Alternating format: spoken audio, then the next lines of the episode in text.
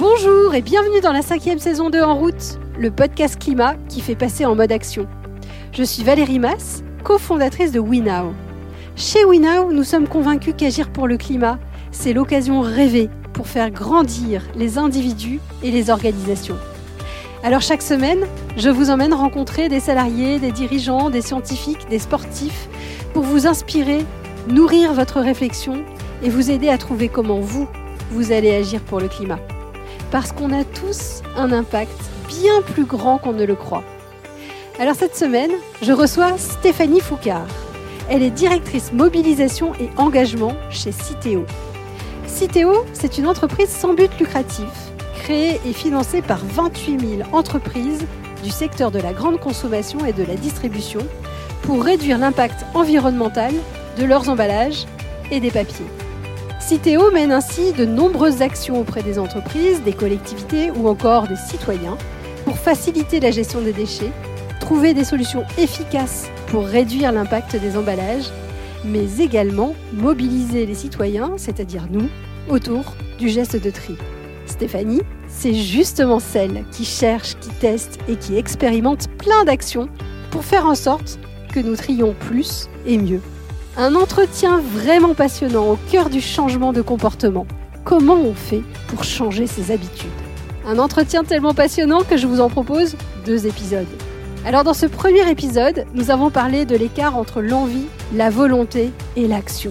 De la puissance des petits pas, de l'impact de nos représentations sur nos actions, de la difficulté pour une personne convaincue de convaincre autour d'elle et de notre capacité à tous à faire changer autour de nous. Vous êtes prêts à passer en mode action? Alors, en route Bonjour Stéphanie. Bonjour. Merci beaucoup d'avoir accepté de répondre à ce podcast. Alors, ma première question, Stéphanie, qui es-tu? Alors, je suis historienne et sémiologue de formation. J'ai commencé euh, ma vie professionnelle en travaillant dans des agences de communication, plutôt spécialisées sur euh, les contenus, l'édition, le langage, les discours. Et je travaille maintenant donc chez Citeo depuis 2009. Alors, est-ce que tu peux expliquer ce que fait Citeo pour les auditeurs? Citeo est une entreprise à mission qui a été créée en 92 pour euh, permettre aux consommateurs citoyens de réduire l'impact environnemental de leurs emballages et des papiers. C'est une entreprise privée qui a été créée par les entreprises de la grande consommation et la distribution, qui en fait ont une responsabilité élargie du producteur, qui consiste en fait à gérer la fin de vie des emballages et des papiers. Donc très concrètement, les entreprises ont fait le choix de se regrouper pour prendre en charge cette responsabilité, de mutualiser leur financement et en fait de créer une entreprise qui gère les financements de manière à mettre en place les solutions. Et parmi ces solutions, il y en a une qui est euh, la solution historique, qui est le tri et le recyclage. Génial. Et alors toi, chez Citeo, aujourd'hui, tu as un poste qui est assez particulier. Tu t'occupes des comportements. En travaillant sur les sujets de communication grand public, je me suis rendu compte qu'on avait une approche qui était euh, très pédagogique, euh, qui avait pour but de faire comprendre les enjeux à la population et qu'en fait on n'arrivait pas à véritablement faire bouger les lignes, voire même qu'il y avait un sujet de saturation des messages. Le geste de tri n'était plus le seul éco-geste euh, qu'on demandait, il y avait déjà une forme de concurrence et on avait du mal à émerger. Euh, pour les Français, le tri c'était acquis euh, depuis 92, les bacs jaunes n'étonnaient plus personne, l'impact environnemental, on comprenait que ça servait globalement à l'environnement. Et quand on faisait les, les observatoires, on a un observatoire, l'observatoire du geste de tri, on avait des scores qui étaient très hauts, des scores d'adhésion. 89% euh, des Français déclarent que trier euh, leur permet de se sentir utile. Donc euh, à ce moment-là, on se disait c'est gagné, mais pour autant, les performances en réel, concrètement, les tonnages d'emballage collectés ne décollaient pas. Donc on avait des intentions extrêmement fortes, une très bonne écoute de la part des Français, et puis euh, des résultats qui étaient euh, en dessous de ce qu'on pouvait attendre par rapport justement à, à cet enthousiasme. Et c'est là où la question du comportement est arrivée. C'est vraiment la, la question centrale, c'est comment on fait pour passer de l'intention à l'action. Qu'est-ce qui fait changer le comportement? Ben, le, La première euh, chose qu'on pourrait croire, c'est qu'il suffit d'être convaincu pour passer à l'action. Plus la motivation est haute, et plus il est simple euh, d'adopter le bon comportement. Lorsqu'on veut changer, par exemple, de, régime alimentaire, ou lorsqu'on veut se remettre au sport, ou lorsqu'on veut arrêter de fumer, euh, tout le monde a déjà été confronté à des moments où, euh, on, voilà, on, on est plein d'enthousiasme, on sent que c'est cette fois-ci c'est la bonne, on va y aller, et puis on a du mal à maintenir cette motivation dans la durée, et du coup on cherche des moyens de retrouver cette envie pour vraiment réussir, et on n'y arrive pas. Et en fait, ça part du principe qu'on accorde beaucoup plus d'importance à notre rationalité, à notre mental, que finalement aux actions qu'on mène. Et la première chose à retenir d'un comportement, c'est que ce n'est pas parce qu'on est convaincu qu'on va faire quelque chose, mais c'est bien parce qu'on fait quelque chose qu'on construit et qu'on fait bouger nos idées. Et euh, ça, c'est la base en fait des, des théories de l'engagement qui ont été euh, développées dans les années 70 par des psychologues sociaux, qui ont permis de comprendre en fait que on avait beau euh, utiliser des leviers de persuasion, c'est pas ça qui engageait les gens dans la durée en fait. On est beaucoup plus engagé par nos actions que par nos pensées.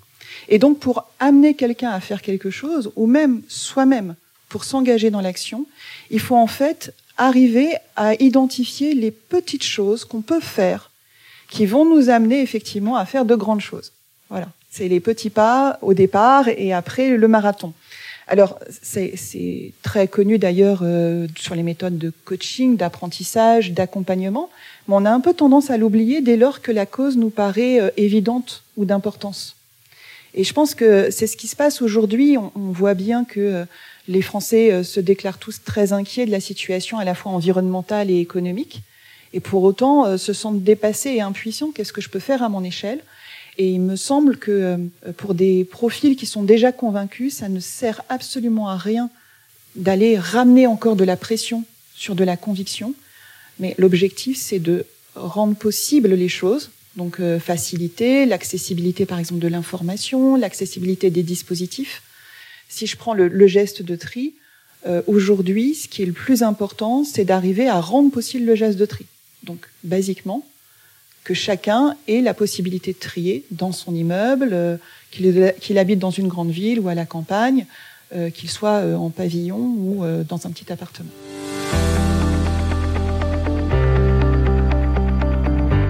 Ce que tu dis, c'est que changer de comportement, ça passe d'abord et presque avant tout par changer ses actions.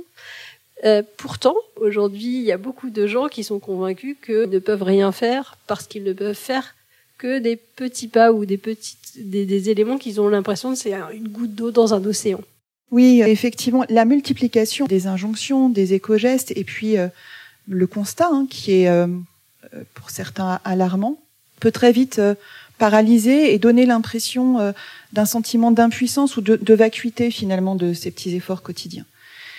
Je pense qu'il faut vraiment arriver à se détacher du risque et de la pression pour se dire que changer quelque chose dans son quotidien, ça peut aussi changer quelque chose pour nous. Et l'autre base du, changement, c'est quel bénéfice j'en retire. What's in it for me? Donc, la première chose, et, on l'a vu, c'est effectivement euh, l'action conduit à modifier ses pensées et, du coup à nourrir euh, sa mobilisation dans le temps. Et puis euh, l'action, je vais la prolonger, je vais même en multiplier d'autres si je vois qu'il y a un impact positif aussi pour moi ça nourrit encore plus la motivation. Donc ça nous engage dans l'action, mais aussi ça peut nous permettre de voir différemment les choses. Et il y a un autre élément dans le changement qui est extrêmement important, c'est les représentations. Si je suis convaincue que peu importe ce que je fais, ce que je change moi dans ma vie, les autres ne vont pas bouger, je vais certainement pas du coup euh, maintenir euh, ma bonne volonté dans la durée. Mais pire que ça, je vais même avoir une vision du monde qui va devenir un système où finalement rien ne peut changer, euh, donc euh, des comportements qui vont s'installer et qui vont à l'inverse. Le fatalisme, le aquabonisme, voilà. Il y a beaucoup d'acteurs aussi sur les questions environnementales qui, pour euh, justement un peu réveiller les consciences, vont mettre en avant ce qui ne fonctionne pas. Et ça nourrit finalement un pessimisme ambiant, même pour des personnes qui sont fondamentalement optimistes, mais qui vont se résigner en se disant bon, ben, c'est, on ne peut rien y faire nous à notre échelle je crois véritablement à la capacité de chaque individu à être moteur pour les autres. Donc pour moi, les, petits gestes, les éco-gestes, je les envisage pas comme une pression sur l'individu euh, normative, une injonction, euh, il faut que toi tu changes parce que sinon rien ne peut changer. Je vois plutôt comme quelque chose de positif qui est vous n'imaginez pas à quel point vous pouvez être positif pour les autres. Comment vous pouvez encourager votre entourage. Comment vous pouvez à votre échelle changer la donne? Dans les actions qu'on mène chez Citeo et dans ce qu'on expérimente, on voit bien que faire bouger un individu, c'est en fait finalement créer un influenceur de son entourage. Et que l'un des bénéfices qu'on a à changer ses pratiques, on le fait pour soi, mais en fait on va créer quelque chose de positif pour les autres, qui est tout simplement déjà la preuve que c'est possible. Et je pense qu'on l'a tous euh, vécu au moins dans, dans, sa vie. Alors moi qui suis une ancienne fumeuse, euh, je l'ai vécu de multiples fois, à chaque fois que j'avais décidé d'arrêter, euh, d'être, euh, d'avoir des, des, des, des, accès comme ça de, de joie en me disant ah il a réussi ou elle a réussi, je vais y arriver. Et ça, et ça nourrit une dynamique. Ça donne de l'espoir. ça donne de l'espoir. Et le fait est que j'ai arrêté de fumer. Génial. D'ailleurs, ce que tu me disais quand tu quand on préparait l'épisode, euh, tu me disais et d'ailleurs en fait ça crée une forme de système. Enfin, le changement nécessite une forme de changement aussi autour de nous. Donc en fait, on va mettre en place plein de choses qui vont permettre ce changement. Tu me parlais d'un accident qui t'avait fait euh, penser à ça. Oui, la question de la volonté. Alors effectivement, j'ai eu un accident de vélo euh, qui fait que j'ai eu une fracture de l'épaule qui a nécessité une opération. Mon, mon, bras est resté immobilisé pendant plus d'un mois. Une fois qu'on m'a enlevé le voilà le système pour le tenir en place, j'avais beau vouloir le bouger, j'avais cet effort de volonté. Hein, je, je, regardais mon bras et je pensais très très fort, impossible de le bouger alors que mon bras n'était absolument pas paralysé. Et je me suis confrontée finalement à cette euh, preuve concrète que la volonté ne fait pas tout. Alors, je savais déjà, puisque je travaille sur les comportements, les changements de comportement, j'étais la première à dire, il ne suffit pas, voilà, de vouloir pour pouvoir. Euh, mais là, c'était c'était mon corps quand même, donc j'étais plus forte que ça. et je me suis, voilà, je me suis euh, retrouvée confrontée à ce à ce bras qui ne répondait plus, tout simplement parce que les muscles avaient été euh, atteints et il fallait qu'ils se reconstituent. Donc j'ai commencé la rééducation en, en, kiné et en fait euh, j'ai pu comprendre que pour bouger quelque chose, en fait vous n'allez pas forcément travailler uniquement sur la zone qui est atteinte. Cette euh, expérience m'a vraiment fait prendre conscience de, de la logique de processus dans le changement et de système. Le processus, c'est que pour changer quelque chose, tout l'objet de votre attention, moi par exemple, c'était lever le bras, il faut en fait l'aborder par la marge, par la périphérie. Donc ne pas s'attaquer tout de suite au dur du problème, mais vraiment travailler toutes les composantes, donc avoir une pensée en système. Si je reviens sur euh, le geste de tri, si vous vivez avec quelqu'un euh, qui euh, ne trie pas, vous avez tendance à aborder le point en lui disant ben, j'aimerais bien, comme tu, tu sais que c'est important pour moi, que tu tries, que tu fasses attention. Et malgré vos arguments, malgré l'énergie que vous y mettez, malgré la volonté que vous essayez de créer chez l'autre, euh, vous avez peut-être des chances de réussir, mais elles sont moindres que si vous essayez d'organiser chez vous la possibilité de trier facilement. On en revient au point qui est, ce n'est pas tant une question de volonté, d'argument, de persuasion, que de capacité à faire. Et donc, pour penser à trier et pour que ça ne soit pas une contrainte du quotidien, on va réorganiser l'espace euh, dans sa cuisine pour avoir euh, un sac de tri facile d'accès. On va créer une routine, par exemple, pour le tri euh, des emballages en verre. On va mettre un casier à la sortie de chez soi, ou mieux, on va en mettre un si on est véhiculé dans sa voiture, ou on va les mettre dans son panier qu'on utilise pour aller faire les courses. Et ça va éviter, en fait, de devoir y penser au moment où on sort de chez soi. Ces petites astuces, créer des espaces de tri, euh, sanctuariser des moments ou associer un moment avec un autre, euh, voilà, permettent de créer des petites routines et qui entraînent une régularité de l'action. Et donc, une habitude prend le pas sur l'absence euh, de gestes, l'absence d'habitude. C'est pour ça que euh, on doit vraiment regarder dans son organisation, chez soi ou en dehors, euh, qu'est-ce qui peut faciliter les choses. Et on avait, quand on avait préparé l'émission, on avait parlé de la pratique du vélo. Où tu me disais tu avais pris goût à aller au vélo au, au, travail et que pour ça, effectivement, il ne s'agit pas uniquement de s'acheter un vélo et de regarder sur une appli quel est le meilleur moyen de se rendre au travail. Il faut aussi rendre l'exercice plaisant, l'expérience intéressante. Donc on y retrouve bien toutes les composantes. Forcément, ça modifie d'autres choses. La manière de s'habiller, le fait d'avoir par exemple un sac à dos plutôt qu'un petit sac, le fait de prévoir les impondérables, donc d'organiser aussi son temps de parcours euh, en fonction, et la manière aussi euh, d'identifier le parcours. Et on va y trouver des choses positives. J'imagine que quand tu vas euh, au vélo au travail, bah, le froid qui te paraissait désagréable au départ, finalement, il a quand même des effets positifs parce qu'on a l'impression, euh, voilà, de s'être un peu oxygéné. Euh, l'impression aussi euh, de, gagner en endurance. Donc, on y retrouve bien les composantes finalement. C'est l'action, les petites actions de départ qui maintenues dans le temps, qui créent la régularité, le bénéfice qu'on y trouve, une expérience qui est positive, la satisfaction de faire les choses. Et j'imagine et je suppose que du coup, maintenant, tu essayes effectivement de convertir d'autres personnes à la pratique du vélo pour aller au travail. Et, et qu'en fait, sans doute, euh, je suppose, tu essayes de trouver les arguments qui vont faire mouche. Voilà. Carrément. Merci de renverser l'interview. J'adore.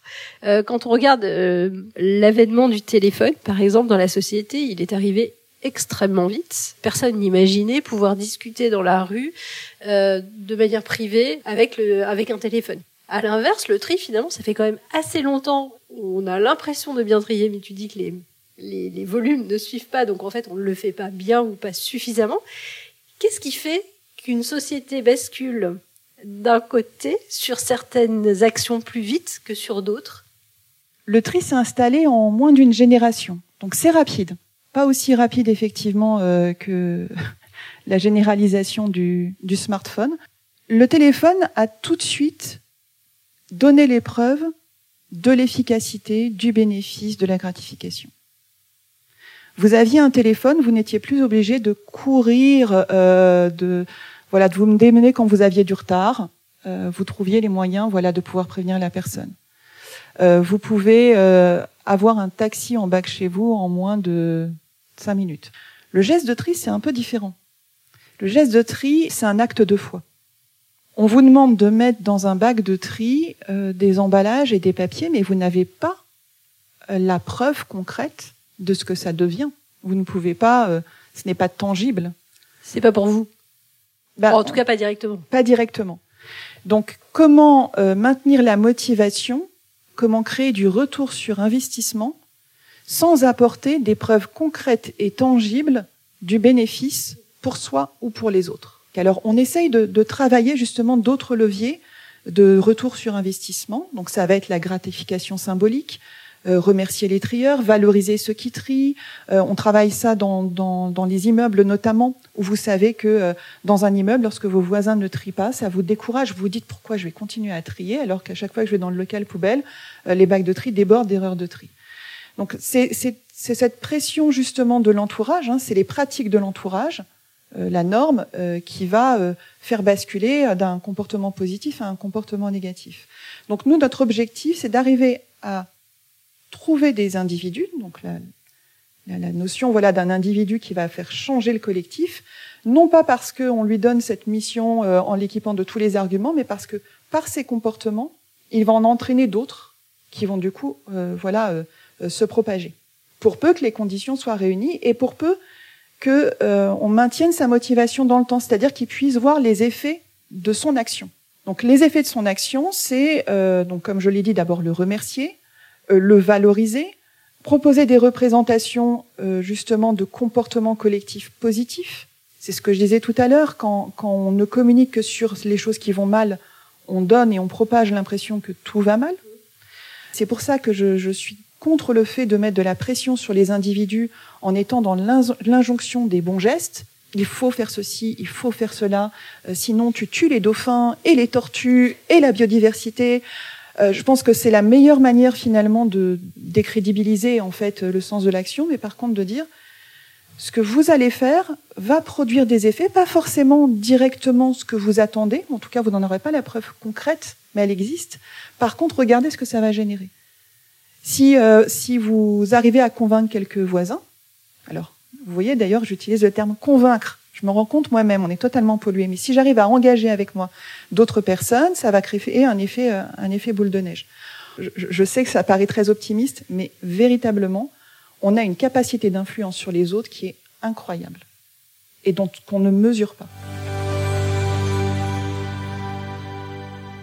Cette capacité d'influence, elle vient de quoi? Tu parlais justement de convaincre. Les écologistes ont envie de convaincre. Et quand tu es convaincu, tu as envie de convaincre. Tu es même énervé quand l'autre fait pas le bien le geste. Qui vont être les bonnes personnes pour aller influencer les autres? Ou qu'est-ce qui va influencer les autres? Est-ce que c'est ce que tu vas dire, ce que tu fais?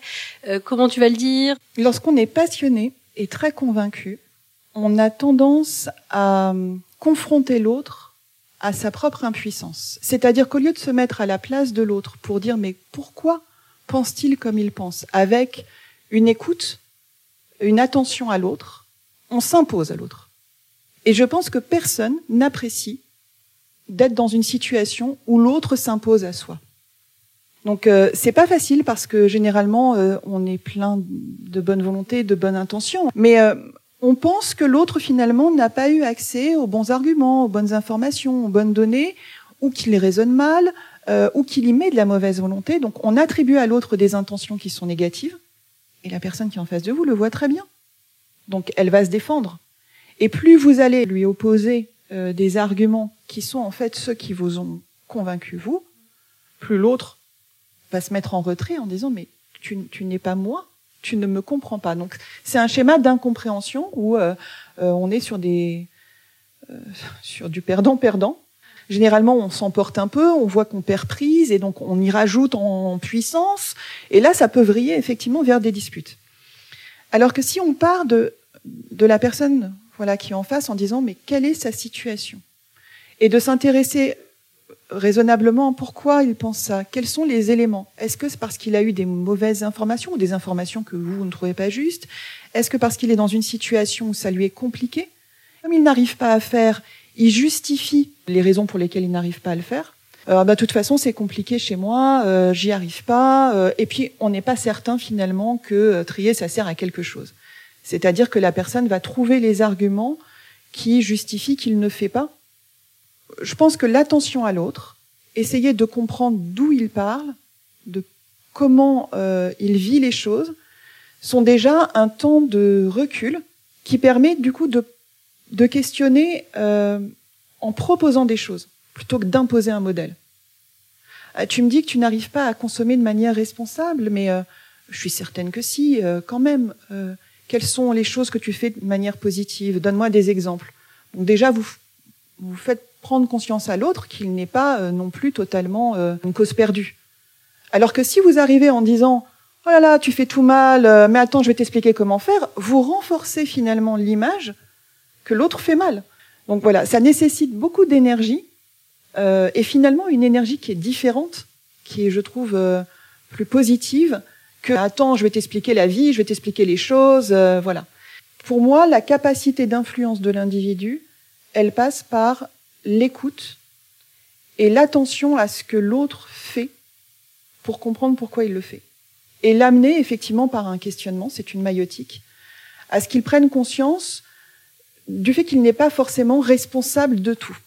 Et ça, c'est un autre point qui est très important. Je ne suis pas pour les éco-gestes sous forme d'injonction, mais plus sur euh, la reconnaissance que, en tant qu'individu, nous sommes dans un système social et nous sommes aussi dans un système technique. Si vous dites à quelqu'un euh, qui euh, vit dans un logement qui n'est pas euh, aux normes, qui est même insalubre, tu devrais quand même éviter de mettre le chauffage à 22, alors que cette personne, en fait, elle met chauffage à 22 pour qu'il fasse 15 degrés chez elle, vous n'allez certainement pas l'engager dans quelque chose de positif. Vous allez lui renvoyer son impuissance. Donc, arriver à comprendre que on agit parce qu'on est aussi dans une contrainte, des contraintes qui sont plurielles, écouter ces contraintes et essayer d'accompagner l'autre pour voir si on ne peut pas faire bouger certaines, lui faire prendre conscience de ce qu'il est capable de faire, c'est beaucoup plus puissant. Faire prendre conscience à chacun qu'il il, n'est pas, euh, il n'a pas de super pouvoir, mais en tout cas, il a la capacité à se transformer et en se transformant, transformant les autres parce qu'on fait tous partie d'un système. Nous ne sommes pas des individus isolés les uns des autres. Nous sommes des êtres sociaux.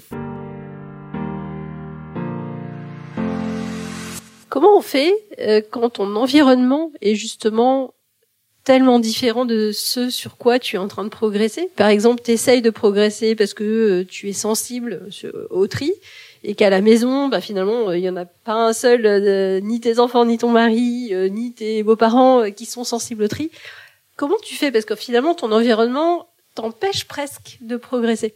Très bonne question. Ben, premier élément, c'est déjà de comprendre pourquoi euh, ils ne font pas, mais pas pourquoi d'un point de vue, comme je le disais, du raisonnement, mais de ce qui les freine. Parce que le geste de tri ne coûte pas plus que le fait de jeter ça procède physiquement et euh, en temporellement de la même manière. Vous ne passez pas plus de temps à trier qu'à jeter. Sauf si justement ça prend plus de temps. Pourquoi ça prend plus de temps? Est-ce parce que les règles de tri paraissent compliquées, qu'elles ne semblent pas logiques C'est-à-dire que la règle de tri qui est donnée n'est pas conforme à ce que euh, la personne se représente. Prenons l'exemple euh, de ton mari. Par exemple Voilà. J'espère qu'il va pas t'en vouloir. Je suis sûre qu'il très très bien. Si tu l'observes et que tu vois à chaque fois qu'il se retrouve avec euh, un truc dans les mains dans la cuisine, euh, il hésite. Il te regarde, il observe. On sent qu'il est dans le doute. Finalement, il est dans une situation de micro-stress. Il est dans une situation de suspension du temps par rapport à un geste qui est très simple. Et ça, ça demande de l'attention. Donc c'est un coup d'attention. On a tendance à oublier que nous sommes dans des environnements extrêmement surchargés d'informations, on est euh, pressurisé sans s'en rendre compte. Donc ce micro-stress, ce temps suspendu, il est précieux. Et s'il se reproduit à chaque fois qu'il se retrouve devant le bac de tri ou la poubelle de la cuisine, c'est normal qu'il oppose du coup à tous tes arguments euh, désolé, le tri, ça sert à rien. Parce qu'il trouve des raisons objectives à ne pas faire. C'est pas facile d'être confronté, et c'est ce que je disais justement sur la pression normative. Globalement, tout le monde sait que trier, c'est, euh, ça fait partie des éco-gestes historiques, donc ça fait partie même de, euh, du, du B à bas. Dans les dîners mondains, personne ne se lève en disant Moi, j'ai pris une grande résolution ce matin, j'ai décidé de trier. Non. À la limite, vous avez quelqu'un qui se lève en disant Je ne prendrai plus jamais l'avion. Voilà. Donc c'est pas un élément qu'on va revendiquer, c'est pas quelque chose euh, qui euh, va générer de la fierté, c'est plutôt quelque chose qu'on estime être le basique. Donc déjà en termes de valorisation de soi, pas top. Donc être confronté à ce micro-stress en permanence, à cette impuissance, effectuer quand même le geste, mais sans être certain que c'est le bon geste. C'est-à-dire qu'il n'y a même pas, même pas la satisfaction de se dire j'ai bien fait et je suis certain d'avoir bien fait sentir aussi que potentiellement, il va y avoir une remarque qui fuse, qu'elle soit dans l'instantané, mais non, je te l'ai dit vingt fois, c'est pas là, ou qu'elle soit décalée dans le temps. Qui a encore mis ce truc-là dans le bac de tri Je vous l'ai dit cent fois. Bon, voilà. Donc en fait, tout ce que je décris là, c'est quand même euh, toutes les composantes d'une expérience désagréable. Donc ça veut dire que la première chose sur laquelle il faut agir, c'est peut-être rappeler les règles de tri, dans leur fonctionnement, expliquer pourquoi on trie uniquement les bouteilles, les pots, les bocaux en verre et pas le verre cassé parce que ce n'est pas le même verre. En fait, il y en a un qui, dans les fours verriers, euh, va fondre à telle température et l'autre qui nécessite une température encore plus élevée. Donc, ça crée des problèmes après dans le processus industriel. Donc, ces éléments-là de pédagogie permettent de comprendre la règle de tri. Donc ça, ça peut être un premier élément. Le Deuxième élément possible, c'est la stratégie des petits pas. Quand on a appris à l'école euh, la grammaire, on n'a pas pris le Becherel en une journée. C'était par étapes, donc toujours cette stratégie par étapes, de dire, ben, écoute, euh, je comprends tout à fait que tu ne veuilles pas euh, trier pour l'instant, mais ce que je te demande, c'est pour ces emballages-là, par exemple les emballages en verre, ce que je te propose, c'est que tu sois le responsable du tri des emballages en verre. Là, il y a moins de complexité perçue il sait identifier le verre, euh, voilà. Donc décomposer les étapes. Après, faciliter les choses, rendre peut-être euh, l'espace de tri plus accessible Lorsque vous êtes dans un immeuble, vous arrivez dans le local poubelle et en fait le bac de tri, il est au fond du local poubelle. Donc vous devez en, enjamber 25 euh, trottinettes, euh, escalader les encombrants euh, pour pouvoir éventuellement accéder au bac de tri. Et si vous avez de la chance, potentiellement, vous pouvez encore le mettre. Donc c'est encore une fois les conditions pratiques, matérielles, qui peuvent aussi faciliter. Plus que les motivations, on voit bien qu'il y a l'information, et pas l'information dans son exhaustivité, mais l'information dont la personne a besoin au bon moment. Euh, travaillant depuis longtemps chez Citeo, ce qui est très simple aujourd'hui pour moi et d'une évidence, j'oublie l'écart finalement de, de, compréhension, de perception, et j'arrive pas à décoder ce qui ne, ce qui ne fonctionne pas, qu'est-ce qui est complexe. Voilà, donc ça nécessite du temps. Comprendre pourquoi l'autre trouve que c'est complexe. Ça pose la question de ben, qui sont les meilleurs ambassadeurs finalement de ces changements et de ces actions? Est-ce que c'est les écolos convaincus? Est-ce que c'est la personne qui adore trier qui doit être l'ambassadeur? Ou est-ce que c'est pas les bonnes personnes? Les meilleurs ambassadeurs sont les personnes que l'on apprécie dans notre entourage. Il n'y a pas de portrait d'ambassadeur type. Il y a un point commun qui est la capacité d'écoute, l'attention à l'autre, et après, le reste, je dirais, il y a des styles différents et des approches différentes. Mais chacun a ses propres ambassadeurs.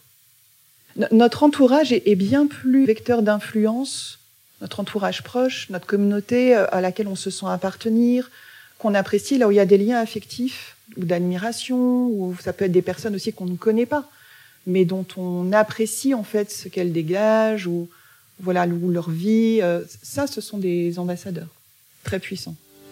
Merci Stéphanie, c'était vraiment passionnant.